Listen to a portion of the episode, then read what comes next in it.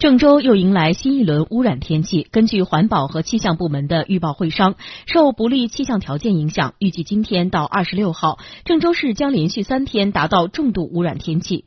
市政府已于昨天下午四点发布了黄色预警，启动三级应对，应对污染天气。建议儿童、老年人等易感人群留在室内，确需外出的，应当采取防护措施。建议幼儿园、中小学校等教育机构停止体育课等户外活动，倡导公众乘坐公共交通工具出行，减少机动车上路行驶。